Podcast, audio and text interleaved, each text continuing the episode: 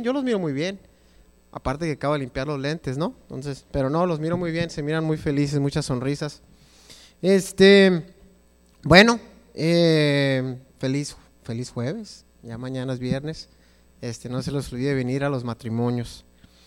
Bueno, vamos a orar. Padre, te damos gracias, Dios mío, por esta oportunidad, Padre, que nos da, Señor, de poder reunirnos, Padre, en tu nombre, Padre Santo, en poder adorarte, Señor, juntos, Señor.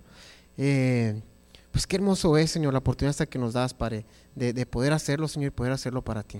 Padre, te ruego, Señor, que abres nuestras mentes y nuestros corazones, Padre, que podamos entender, Señor, agarrar de esta palabra, Padre, lo que nos toca y aplicarlo todo, Dios mío. Te damos gracias, Dios mío.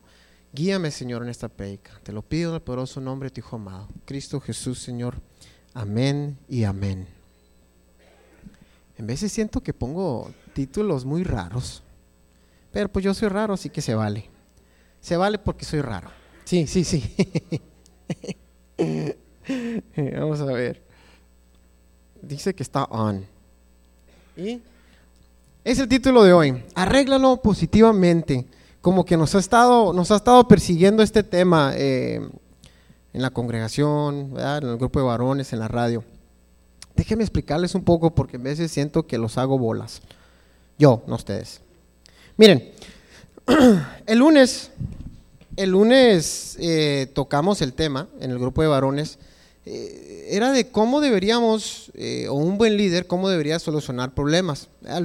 en, el, grupo de varones, el tema se enfocaba en las maneras que un buen líder debe enfrentar y solucionar estos problemas. Pero a mí este tema me pareció un tema perfecto. pues para que lo podamos escuchar todos, ¿no? Nos beneficia a todos, no nomás a los líderes, ¿verdad? Entonces, esto puede ser tanto a hombres como a mujeres, porque pues es algo que, es muy común, ¿no?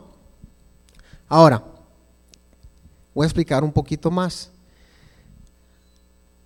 Más que enfocarme en el hecho que hay problemas, me quiero enfocar en la mentalidad que debemos de llevar cuando enfrentemos estos problemas, ya sea, ya sea que sea un problema eh, que tengas con alguien o un problema que te pase en la vida, no necesariamente contra otra persona. ¿sí? Ahora, todo empieza, todo empieza en, ser positivos o ser negativos en cuanto, eh, en cuanto a los problemas, ¿no? Positivo o negativo. Tenemos que ser honestos con nosotros, ¿verdad? No se trata de, querer ganar, no, yo siempre soy positivo, no se trata de eso, tienes que ser realista, ¿verdad? Y ya cuando encuentres dónde estás, cambiar o ajustar. Miren, yo, malamente, les voy a decir otra cosa, me voy a enfocar en lo que yo hago para que no se piense que estoy hablando de alguien en particular, ¿no? Me puedo usar yo como ejemplo y, pues yo sé de lo que yo hablo de mí. Entonces, si a ustedes, si a ustedes les, les, les parece similar o pueden aprender algo de ello, pues tómenlo y lo aplicamos. ¿sí? Ahora, yo, malamente, aunque voy cambiando, eh, lo puede decir mi esposa, espero que lo diga, este, yo me considero una persona con la tendencia a ser negativo. Tengo que ser realista. Yo me considero que muchas veces caigo en ser negativo.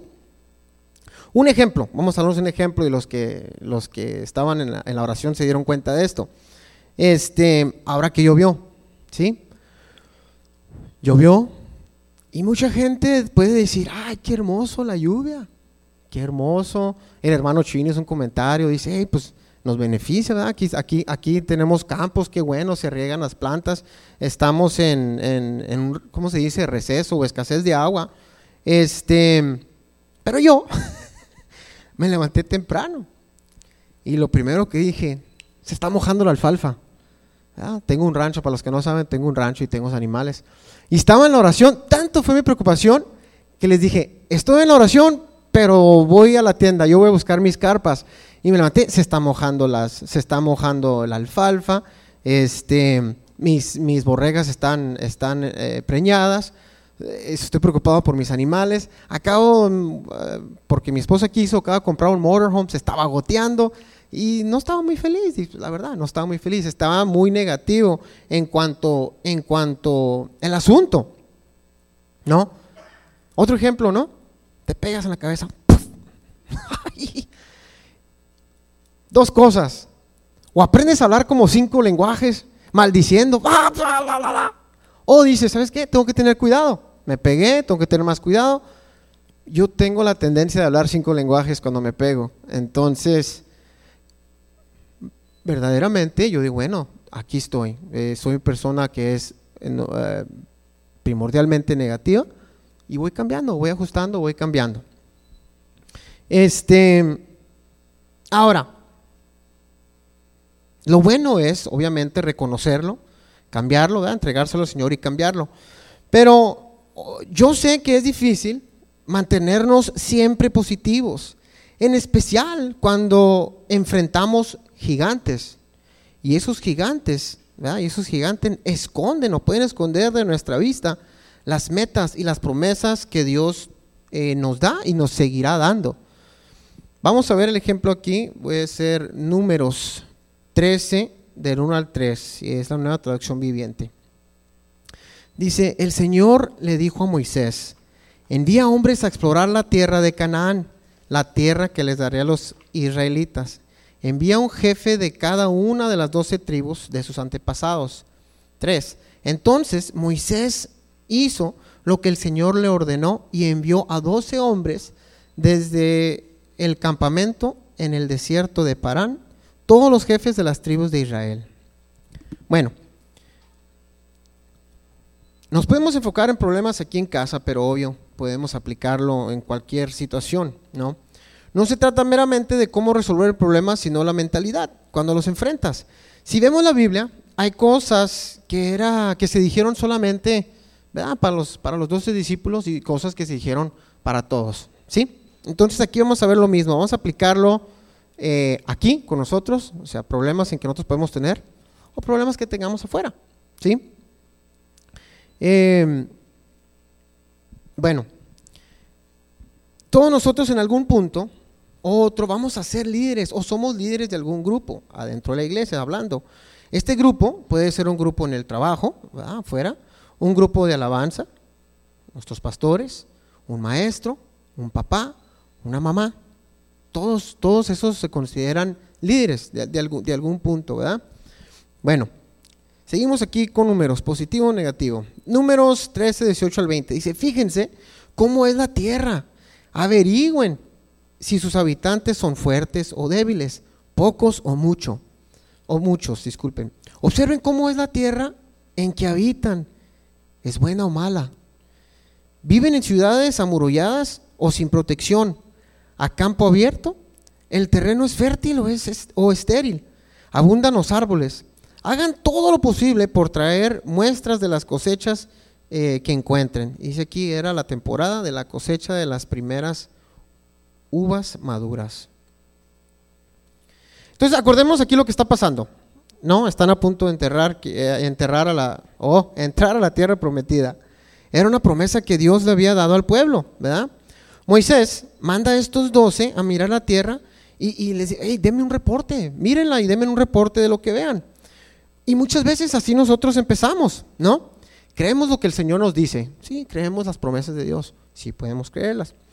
Este, lo vemos, las vemos y en veces hasta la podemos tocar, ¿no? Todo lo que el Señor nos da. Le podemos decir a otra gente, lo podemos decir a otra gente, darles testimonios de cuán bueno es Dios y mostrarles lo que Dios hace por nosotros. Podemos estar bien emocionados y apasionados cuando vemos los frutos que Dios nos da, ¿verdad? Cuando nos pone aquí, ay, bien apasionados, cuando está fácil. El problema viene, el problema viene que muchas veces, antes de llegar a las promesas que Dios nos da, tenemos retos, tenemos problemas, y en veces son problemas gigantes que tenemos que atravesar antes de obtener esa promesa. Ahora, yo quisiera decir, tengo la costumbre de decir, acá arriba, la vida del cristianismo muchas veces es así, pero no, vamos a quitar muchas veces. La vida del cristianismo es así. Vamos a pelear, vamos a pelear todo el tiempo. Tenemos que luchar por, por, por lo nuestro, por lo que nos ha dado el Señor, ¿verdad? Y, obviamente, obviamente el Señor pues no hizo, no hizo robots ni hizo moldes. ¿A qué me refiero? Es que el Señor te da algo y tú vas a tener que pelear por lo tuyo. ¿Sí? El pastor no va a pelear por la promesa que a ti te toca, ni por la mía. Tú tienes que pelear por lo tuyo, tú tienes tu propia batalla, pero todos hacemos nuestro, nuestra parte como iglesia, ¿sí? ¿Sí, sí, sí me voy explicando? Ok, entonces, quiero, quiero mirar, quiero mirar a algo. Me gustaría usar a José de ejemplo porque siempre lo miro riéndose. Me encanta José, siempre está riendo. Pero miren, aquí vamos a ver, vamos a ver aquí a Pablo. Fíjense lo que dice Pablo. Le puse aquí descalificado. Descalificado. Miren, 1 Corintios 9, 27. Es a lo que me refiero, de que nosotros tenemos que pelear lo nuestro. Fíjense lo que dice, eh, eh, dice Pablo. A ver, 1 Corintios 9, 27 dice, disipulo mi cuerpo como lo hace un atleta. No dice que disipula el cuerpo de alguien más, dice disipulo, mi, disciplino, disculpen, no dice que disciplina a alguien más, no dice disciplina mi cuerpo como lo hace un atleta, lo entrego para que haga lo que debe hacer. De lo contrario, temo que después de predicarles a otros, yo mismo quede descalificado. Eso lo puedo aplicar yo, pero ya. Tengo que tengo que o tenemos que eh, darnos esa disciplina, ¿no? De, de, de, saber que vamos a pelear. Entonces, Pablo, en este caso, eh, podemos saber que Pablo también ya sabía lo que había enfrentar. Hay muchos ejemplos de lo que Pablo tuvo que sufrir, Pablo tuvo que sufrir, pero él siempre mantuvo, mantuvo sus ojos firmes en la promesa que Dios le había dado, aún, aún sabiendo que lo iban a matar, pero su mentalidad siempre positiva, le daba otras perspectivas, perspectivas, disculpen. Aún se acuerdan en aquella situación, eh, y hablamos de esto yo y Gallo ayer, donde, donde, donde un profeta, um, pues se amarró, ¿no? Se amarró con un cinto y le dice, así te van a llevar, te van a, te van a llevar amarrado. Este, pero de todos modos, Pablo, sabiendo la meta y sabiendo su propósito, siguió adelante. Bueno, vamos a ver aquí lo contrario, en números, eh, siguiendo leyendo los números, lo que pasó con esta mentalidad negativa. Entonces, estos dos se entran a, la, tierra prometida para, para ir a mirar lo que había. ¿Cuál es tu postura? Vamos a saber cuál, cuál es tu postura. Este, Números 13, 28 al 33. Dice 28. Sin embargo, el pueblo que, eh, el pueblo que la habitaba es poderoso. Aquí están dando, su, están dando el, el reporte, ¿no? Dice, sin embargo, el pueblo que la habitaba es poderoso y sus ciudades son grandes y fortificadas. Hasta, hasta vimos gigantes ahí, los descendientes de Anac. Los amalecitas viven en el Negev y los hititas, los jebuseos y los amorreos viven en la zona montañosa. Los cananeos viven a lo largo de la costa del mar Mediterráneo y a lo largo del valle del Jordán. Se estaban quejando, ¿no? Pero Caleb no estaba como ellos, dice, pero Caleb trató de calmar al pueblo que se encontraba ante Moisés. Vamos enseguida a tomar la, a tomar la tierra, dijo. De seguro podemos conquistarla. Dos, dos puntos totalmente diferentes.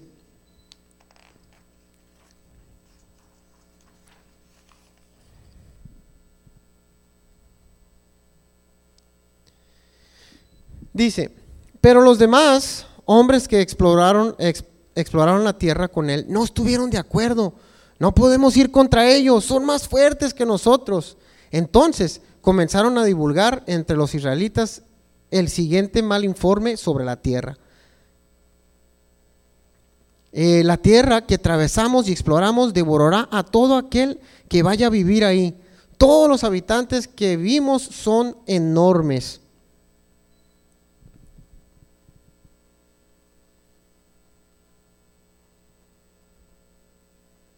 33, este dice, hasta había gigantes, los, los descendientes, no puedo hablar hoy, los descendientes de Anac.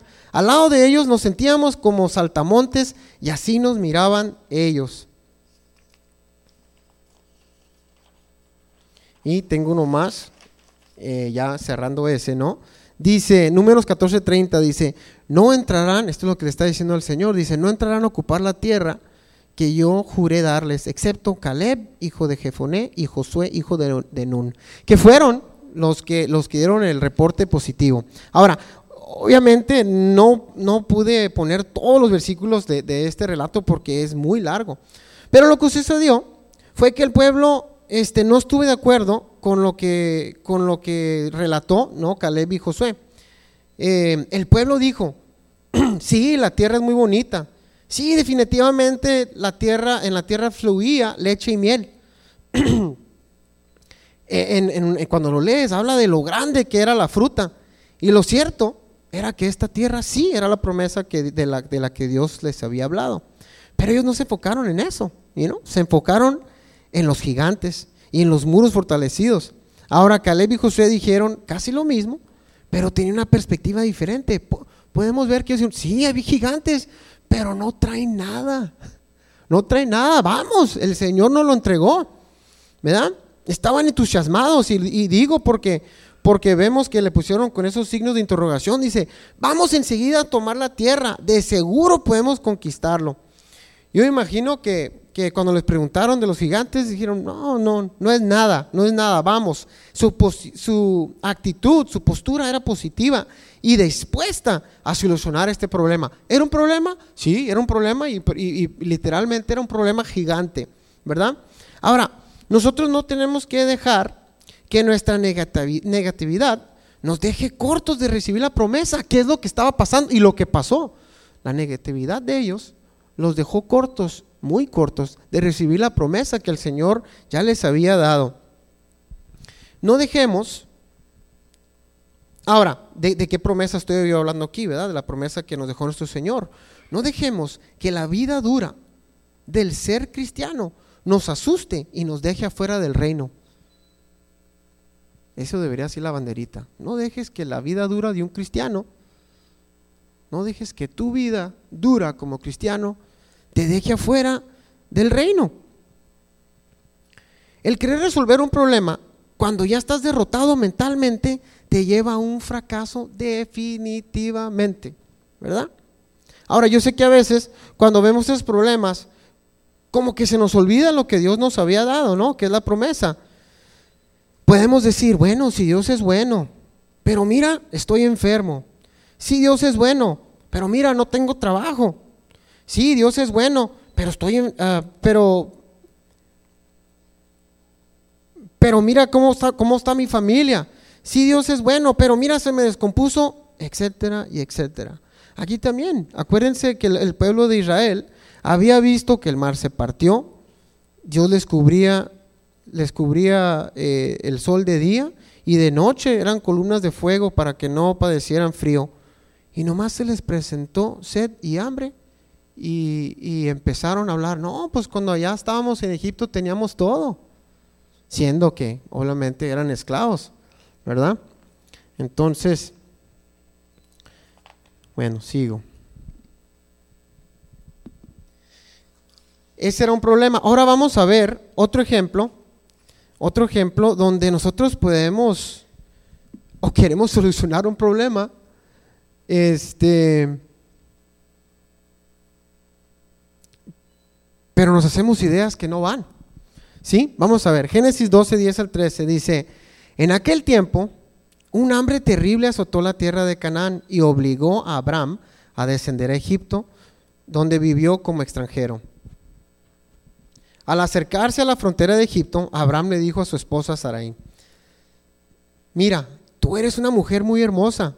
Cuando los egipcios te vean, dirán, ella es su esposa, matémoslo y entonces podamos tomarla. Así que por favor, diles que eres mi hermana, entonces me perdonarán la vida y me tratarán bien debido al interés que tienen en ti.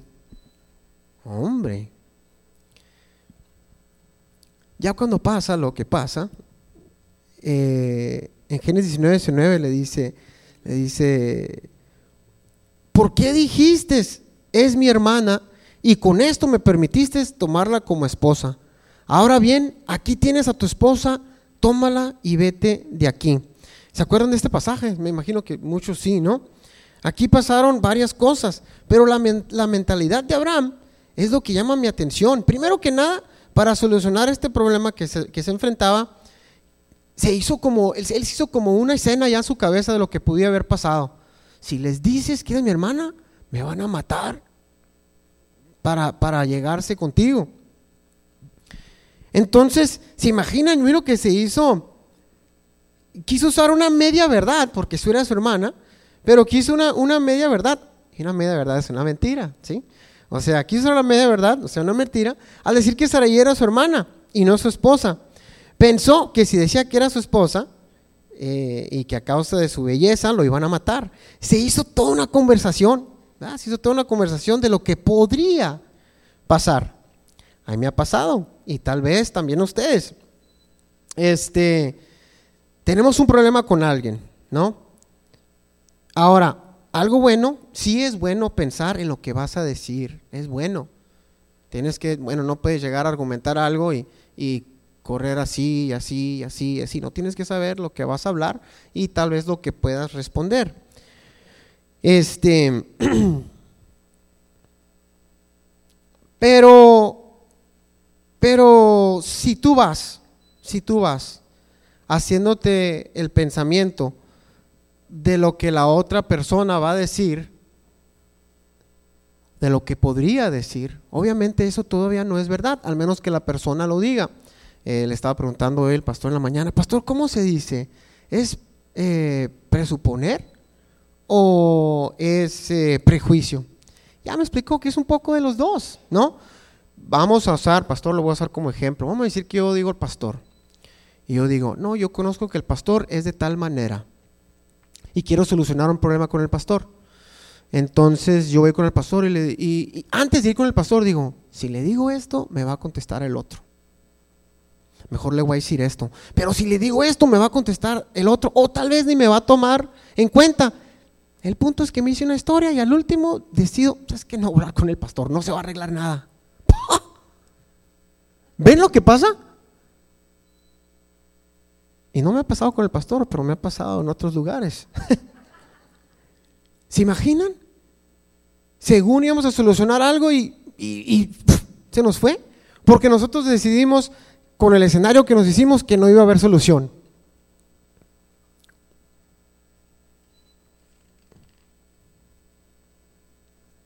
Miren, yo eh, yo les he comentado, ¿no? Yo amo mucho a mi mamá, tenemos una relación excelente.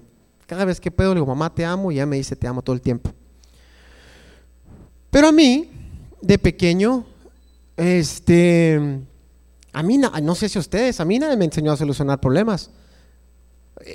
O sea, no es común, yo apenas hoy de, adulto que vengo con los varones, que vengo a la iglesia, o sea, se me ha dicho, ¿no? El pastor, hey, enséñale a tus hijos a hacer esto. Y sí, cierto, pudo haber sido mucha ayuda. Si mi mamá me hubiera dicho, mi hijo, porque mi papá, pues obviamente, se separaron, pero me tocaba mi mamá y mi hermana. Si me hubieran dicho, mi hijo, cuando tengas problemas, mira, hazle así, hazle así, así, se los aseguro, de los muchos problemas que he tenido, no los hubiera tenido. No le echo la culpa a mi mamá. Simplemente, si me hubieran dado otra táctica. ¿Por qué? Porque mi mamá mi mamá era muy buena para defenderse. Aun cuando no fuera verdad, era muy buena. Le ganó un caso al condado. Era muy buena que le gana al condado. Pero mi mamá era como una leona. Como que estaba una leona así, eh, que la tenían esquinada. No importa si era verdad o era mentira, ella se defendía. Y más cuando se trataba de defender a nosotros, con todo. Con todo. Pero mi mamá no quería solucionar. Quería ganar para o escaparse del argumento o para herir a la otra persona. Ya no es así mi mamá, ¿eh? si estás mirando. ya no es así, obviamente ya no es así, pero así era. Entonces es lo que yo aprendí. Cuando me metí en problemas en el trabajo, yo solamente quería ganar el argumento. Comento que no les nunca, les, nunca les he groseriado, eh, no les dije cosas que no eran, o sea, yo no les dije mentiras. Pero no estaba en mi posición decirle lo que les dije, ¿sí? Me faltó ahí esa sabiduría o ese eh, entendimiento, ¿no? De saber dónde estaba yo y que ellos eran mis jefes. Y les dije cosas duras. Y yo, ah, sí, pues tienes razón, pero te vas.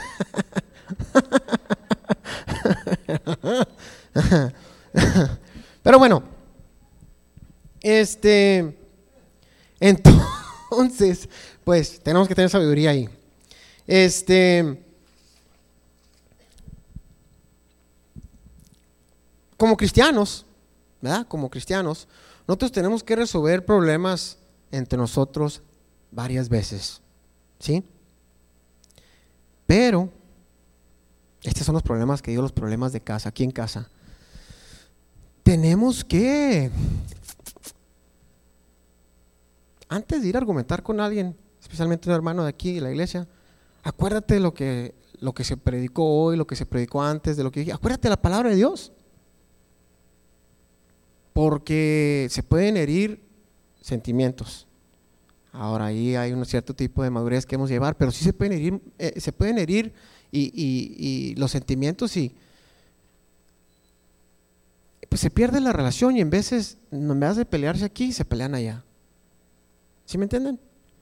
O sea, como que quieren culpar por lo que alguien hizo con ellos, quieren culpar a Dios. Entonces, antes de que nosotros vayamos a argumentar con un hermano, acordémonos que tenemos que hablar con amor. Porque ¿de qué sirve tanta enseñanza? ¿De qué sirve tanta plática que tenemos si no la vamos a aplicar? ¿Sí? Aquí me encanta este, lo miré, dice, haz lo que dices y no digas lo que haces.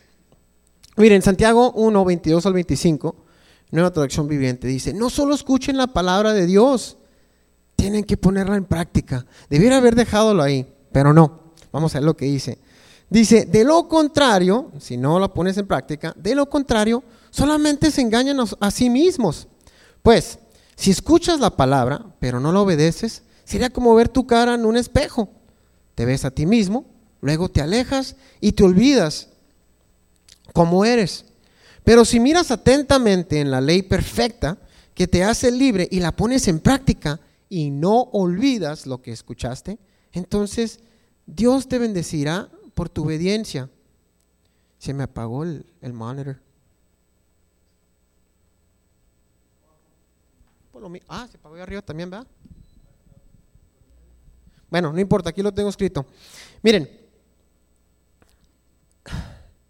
puede que sí, puede que sí llegue, o sea, mirando esto, ahí está, mirando este versículo, puede que sí diga, no, pues que es hipocresía. Este, en aprender palabra y solo actuar bien cuando venimos a la iglesia. Pero yo creo que ya nosotros, ya esto nos está más diferente para nosotros, ¿no? Este, puede que vengamos a la iglesia, pero cuando nos resultan problemas, nos olvidamos de esto. ¿Por qué? Porque estás más enfocado en el defenderte que lo que dice la Biblia. Es muy común. ¿Me pasa a mí? Les pasa a todos, yo sé que sí. Cuando estás en el problema, a ver, deja saco la Biblia para saber qué voy a contestar. No, no, no, o sea, nunca pasa. te quieres defender y quieres con todo, ¿verdad? Entonces, cuando nos llegan estos problemas, estos desacuerdos, nos dejamos en el momento de enfrentarlos, llevar solo por nuestros sentimientos. Y de esa manera no podemos actuar adecuadamente en cada situación. De esto hay muchos ejemplos en la Biblia y en nuestra vida. Hasta ahí dejo eso.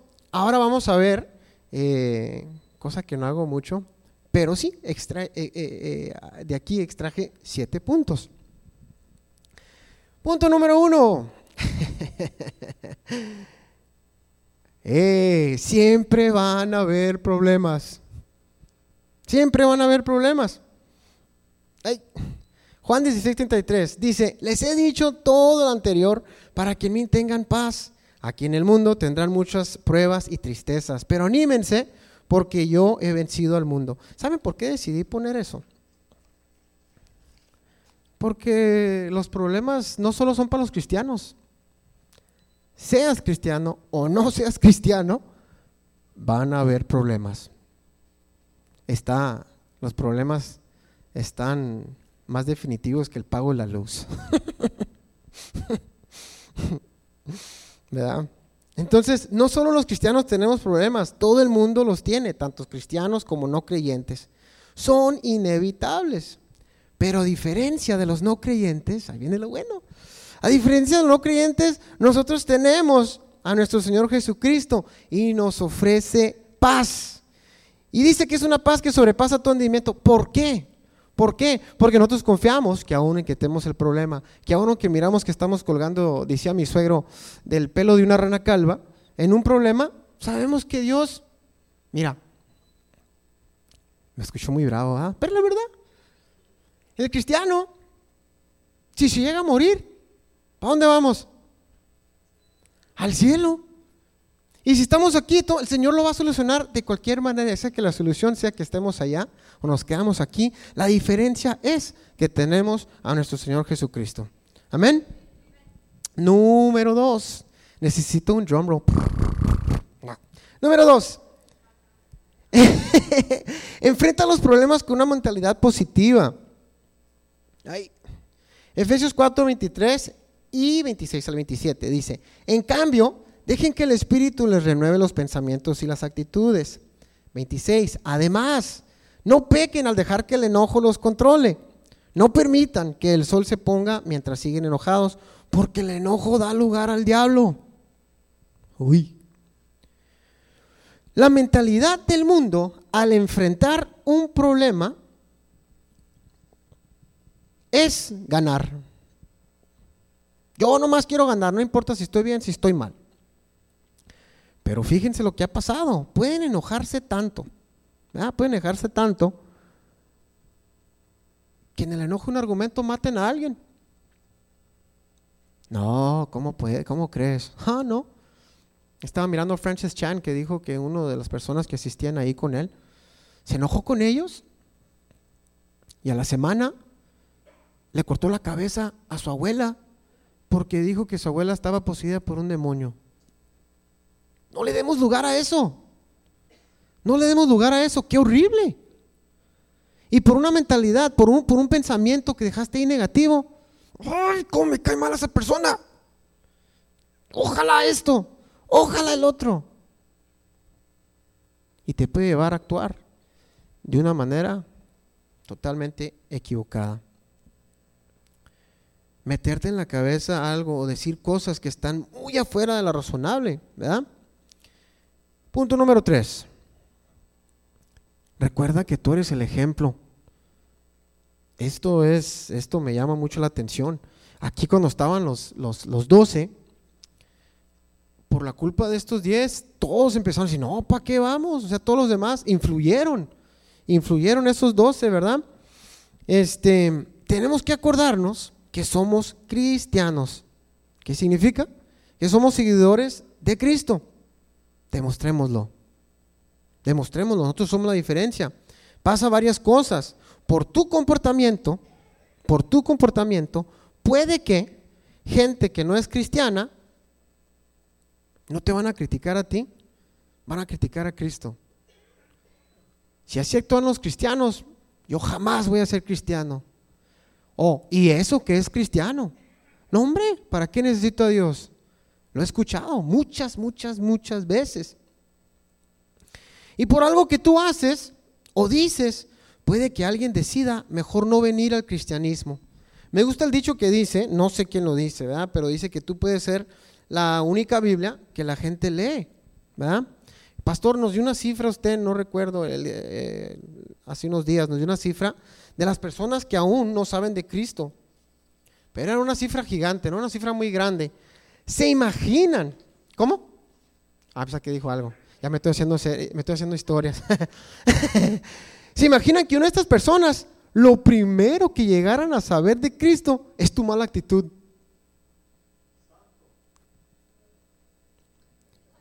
Come on. Ahora, también recuerda otra cosa. Tus hijos, tus nietos y otros familiares aprenden de ti. Me ha pasado, yo la Amelia, cuando me enojo con el perro, ¡ah, quítate. Y viene la Amelia y dice, quítate. tus hijos, tus familiares y tus nietos pueden aprender de ti. Si mis hijos me ven actuar mal en una situación difícil, lo más probable es que cuando ellos lleguen en una situación similar, van a actuar de la misma manera. Y lo digo porque me ha pasado. ¿Sí? Bueno, Deuteronomio 6, 7. Dice, repíteselos a tus hijos una y otra vez. Habla de ellos en tus conversaciones, cuando estés en tu casa y cuando vayas por el camino, cuando te acuestes y cuando te levantes. Hablando de la palabra de Dios.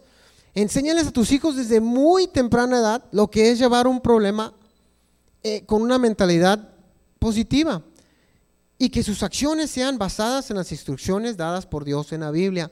De esta manera, me pude ver ahorrado eh, tantos problemas, pero también ellos se pueden ahorrar muchos problemas. Y al hacerlo tú, a enseñarlo de esta manera, tú honras a Dios, tus hijos van a honrar a Dios también y lo salvarás de problemas y de puñetazos, le digo por experiencia.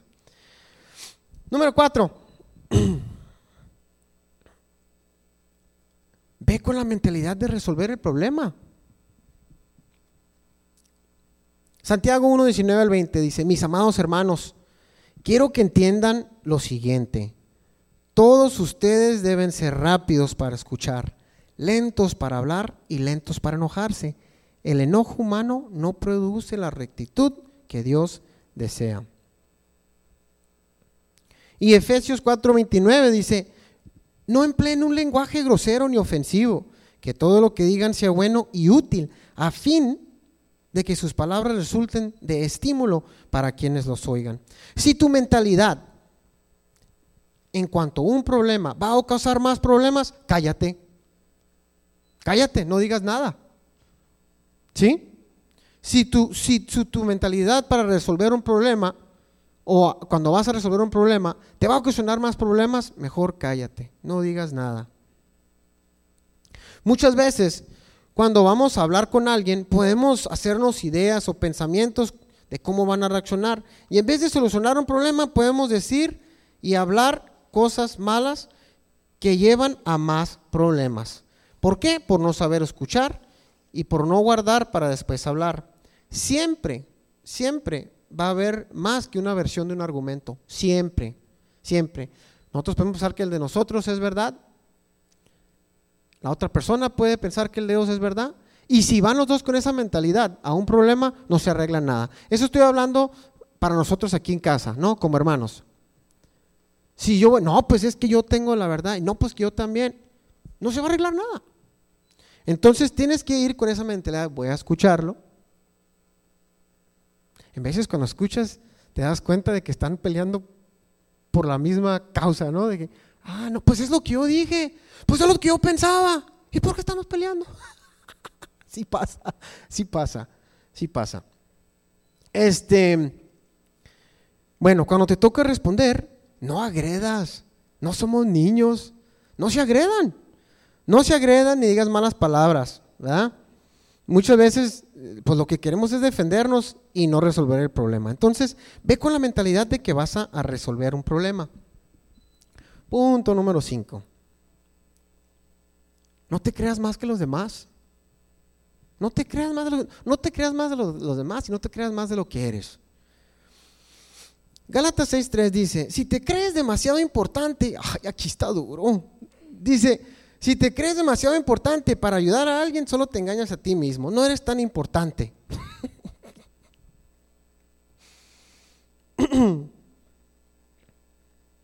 Mateo 20, 28 dice, pues ni aun el Hijo del Hombre, hablando de Cristo, vino para que le sirvan, sino para servir a otros y para dar su vida en rescate por muchos. Si alguien viene, si alguien viene, mira, vamos a hacerlo más claro. Por lo general estoy hablando de, aquí, del pastor o de cualquier líder, pero cualquier persona, ¿verdad? Que venga y te llame la atención de algo, no te enojes. No te enojes. Primero que nada, escucha lo que, están diciendo, ¿verdad? Evalúalo. Esto lo aprendimos de Jetro, no Jetro. Evalúalo. Evalúa lo que te están diciendo. Ponlo delante de Dios y actúa adecuadamente. Muchas veces, solo porque la persona no es el pastor o no tiene un título, lo descartamos y no los escuchamos. A mí no me vas a venir a decir tú qué hacer. ¿Verdad? en vez de eso, pues sé paciente con lo que te digan. En veces sí molesta y incomoda que alguien venga y te diga algo que es verdad o algo que es mentira. Pero no me digas, tengo 40 años, 50, 60, yo sé lo que debo hacer. No digo 35 porque esa edad la tengo yo. este, pero sí, ¿verdad? Sí incomoda. Pero no te enojes, o sea, tómalo primero que nada de quien viene y si te ayuda, cambia y si no te ayuda, déjalo. ¿Verdad? Seamos más como, como nuestro Señor Jesucristo, ¿no? Seamos más calmados, más amables y más serviciales. Punto número 6. Trata de llevarte bien con todos. Trata, trata de llevarte bien con todos. En cuanto a nosotros, ¿no? Romanos 12, 18 dice, hagan todo lo posible por vivir en paz con todos. Y 1 Samuel 24, 15 dice, por lo tanto, oh, aquí también está duro, dice, por lo tanto, que el Señor juzgue quién de nosotros tiene la razón y que castigue al culpable. Él es mi defensor y me rescatará de su poder. ¿Por qué puse esos dos? Porque, porque en veces, en veces no va a haber solución eh, eh, a un problema, a una disputa entre dos personas. En veces no lo va a haber.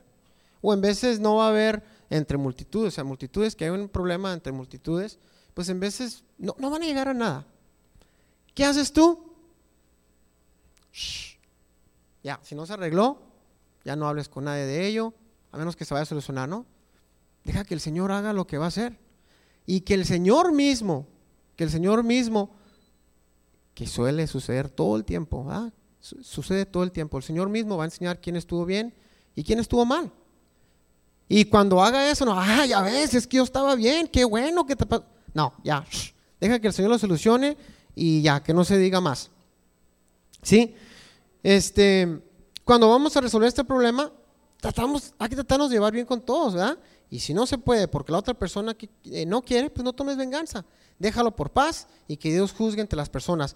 Y punto número siete, y es el último punto, enfócate en la meta y en Cristo.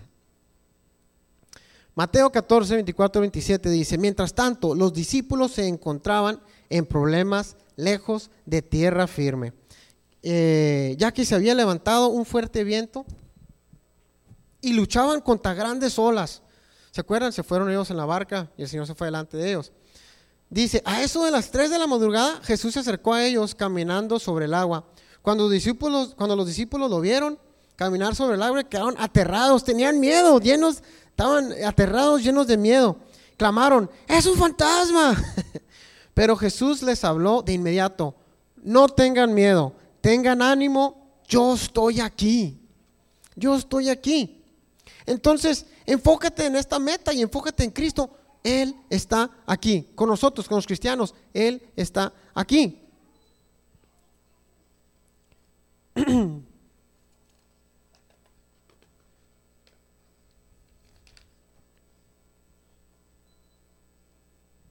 Colosenses, Colosenses eh, disculpen, miren, el problema puede ser demasiado grande. Pueden venir olas gigantes que parece que te van a ahogar, pero no tengamos miedo. Ni estemos listos para pelear en vez de resolver un problema. Cristo está contigo. Colosenses 3, 1 al 2 dice, ya que, han, ya que han sido resucitados a una vida nueva con Cristo, pongan la mira en las verdades del cielo, donde Cristo está sentado en el lugar de honor, a la derecha de Dios. Piensen en las cosas del cielo, no en las de la tierra. Somos hijos de Dios a través de Jesucristo. Hemos resucitado a una vida nueva con Cristo. Actuemos como tal. Actuemos como tal. No nos dejemos llevar por los problemas de aquí en la tierra, que son muchos, sino enfoquémonos en las cosas del cielo. Filipenses 4.8. Por último, y también les digo yo, por último, Filipenses 4.8, dice, por último, hermanos, consideren bien todo lo verdadero, todo lo respetable, todo lo justo, todo lo puro, todo lo amable, todo lo digno de admiración. En fin, todo lo que sea excelente o merezca elogio. Obviamente, nadie es perfecto y esto ya lo sabemos. Somos cristianos, nos vamos a equivocar, sí, pero todos tenemos nuestra parte que tomar en el cuerpo de Cristo. Dejemos las inmadureces y los malos pensamientos y las malas acciones para gente que no conoce a Cristo, para gente que no ha resucitado con Cristo y que no les importa. Mejor, enfoquémonos en lo que es bueno y verdadero y respetable, y en Cristo, que es digno de toda admiración, toda la honra y toda la gloria. Amén. Bueno, con eso, con eso se acaba este, este eh, prédica. Vamos a orar. Padre, te damos gracias, Dios mío, por, por lo bueno que eres con nosotros, Padre Santo, con la palabra que nos has dado, Padre, que nos ayuda, Señor, para enfrentar, Señor, cada problema. Porque sabemos, Señor, que en cada problema, Padre, que tú estás ahí con nosotros, Padre. Tú dices, Padre, que, que que tu ángel, Señor, acampa alrededor de nosotros, que te amamos, Señor, y que nos defiende, Padre, que lo podamos vivir, que lo podamos aplicar, Padre Santo, y más que nada, Señor, que siempre te honremos con todo lo que hagamos y decimos, Padre. Te damos gracias, Dios mío, que esta palabra, Señor, nos baje el corazón. Deja llevarnos, Señor, lo que tenemos que llevar y aplicar todo lo que es bueno, todo lo que es de ti, Padre Santo. Te damos gracias, Señor, en el poderoso nombre de tu Hijo amado, Cristo Jesús, Señor. Amén y amén.